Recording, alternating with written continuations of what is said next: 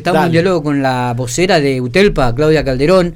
Se vienen los movimientos docentes todos los fines de años. Y muchas veces eh, UTELPA pone la lupa en esto porque hay muchos movimientos y bueno... Hubo algunos errores. Y eh, por ahí hay algunos errores. Claudia, ¿cómo estamos? Buenos días. ¿Qué tal? Buenos días, ¿cómo están? Muy bien, muy bien. ¿Cómo estamos? Bien, bien, trabajando acá. Bueno, eh, me imagino atenta a estos movimientos docentes, digo, ¿no? Ahora que también se hace en forma virtual, eh, se está más atento, ¿no? Eh, sí, sí, por supuesto. Los movimientos del artículo 70 son fundamentales para las y los docentes porque en realidad eh, es lo que define la posibilidad de la estabilidad laboral, ¿no? Nosotros en este en estos movimientos titularizamos, quiere decir que los cargos que, a los que accedemos eh, son cargos de manera permanente. entonces, bueno, y hay otros movimientos también, ¿no? Ya se están realizando los movimientos de concentración, eh, se realizaron creo que hasta el día de ayer y empiezan los traslados. Gente que se mueve dentro de la misma ciudad o dentro de la provincia. Entonces, una vez que finalizan esos dos primeros movimientos, se, eh, se incorporan vacantes de eh, que quedan liberadas ¿no? a partir de, de, estos dos primeros para eh, los otros movimientos, que son de acrecentamiento, para los que ya tienen, de ingreso para los que no tienen ningún cargo.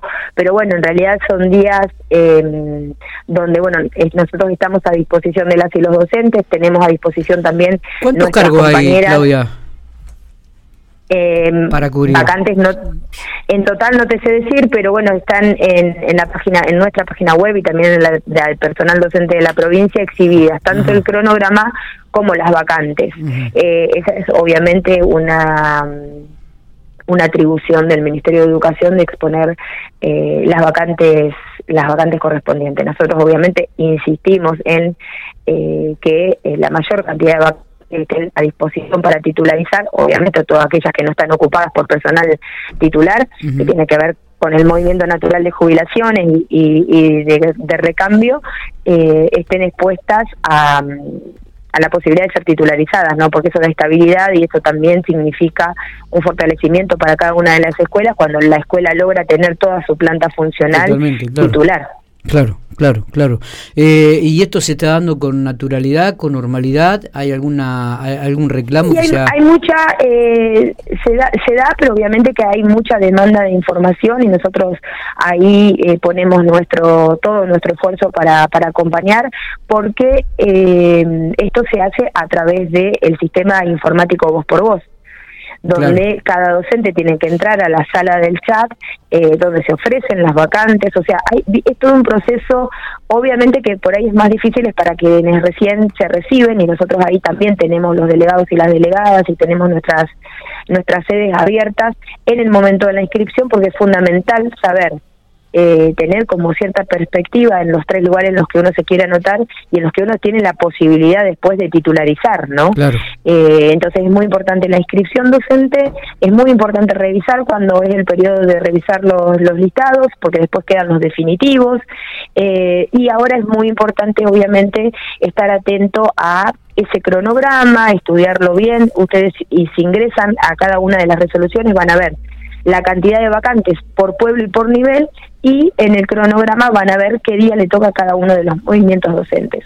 Eh, entonces, bueno, sí, se vuelve complejo esto de ir aprendiendo todo lo que es informático, ¿no? Pero por otro lado, agiliza, por otro lado, uno no tiene que estar horas y días en una sala de manera presencial y está todo incorporado ahí, hay espacios para eh, para hacer los reclamos correspondientes, nosotros estamos permanentemente, tenemos representantes en el tribunal de inicial, de primaria y de secundaria, nuestras compañeras están a disposición de todos los afiliados y afiliadas a través de del WhatsApp, a través del, de los mails y también de manera presencial aquellos que, que tienen la posibilidad de venir a la ciudad de Santa Rosa. Está bien, está bien.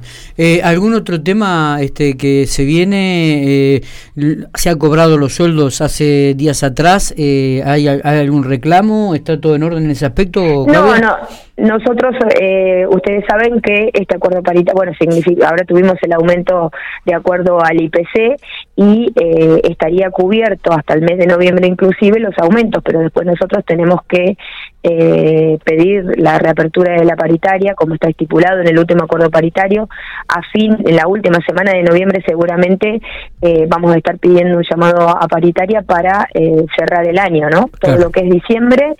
Eh, ¿Van a pedir suma fija este año? Nosotros históricamente eh, decimos que esa suma fija se tiene que convertir en parte de nuestro salario, ¿no? Tiene que ser un, una suma incorporada porque, bueno, entonces repercute en, el básico y en la jubilación, pero obviamente que en, en un contexto tan complejo y de necesidad eh, de mejorar el salario, esa suma fija seguramente habrá un ofrecimiento y nosotros vamos a, ir por mejorarla y tiene, tiene que estar porque es una compensación en realidad, nosotros también lo analizamos de esta forma, una compensación con esa pérdida salarial que, eh, que tenemos cuando, eh, si bien eh, las cláusulas de revisión automática, las cláusulas gatillo, eh, nos dan el, el porcentaje de la inflación, siempre al cobrarla después, eh, perdemos, ¿no? O sea, gastamos nuestro dinero antes y esa pérdida, nosotros siempre calculamos que esta suma tiene que andar alrededor de lo que esa pérdida anual significó para cada trabajador y trabajadora. eh, ese es el análisis por ahí más matemático que hacemos, pero bueno, seguimos insistiendo en que es una suma que tiene que estar incorporada a nuestro salario básico para que impacte de manera real, para que quede y para que sea una ganancia para, para el sector, obviamente. Eh, para cerrar, digo, y la última, ante cualquier consulta o cualquier duda con estos movimientos docentes, eh, algún reclamo que tiene que hacer algún profesor, digo, ¿dónde se tiene, tendría que dirigir o ingresar a la página directamente, Claudia?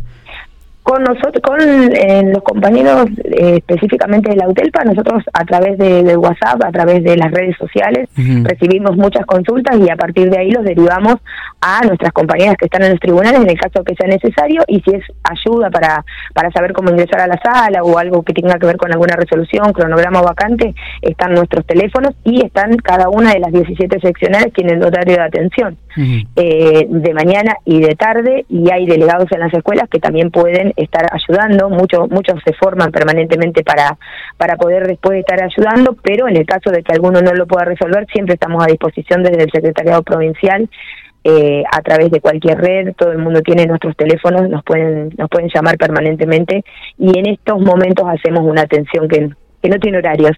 Eh, básicamente estamos a disposición de todos los afiliados y afiliadas en todos los medios que, que ustedes quieran contactarnos. Así que Perfecto. Eh, Claudia, pueden hacerlo. Mm, te agradezco mucho estos minutitos. ¿eh? Gracias, muy amable. muchísimas gracias a ustedes.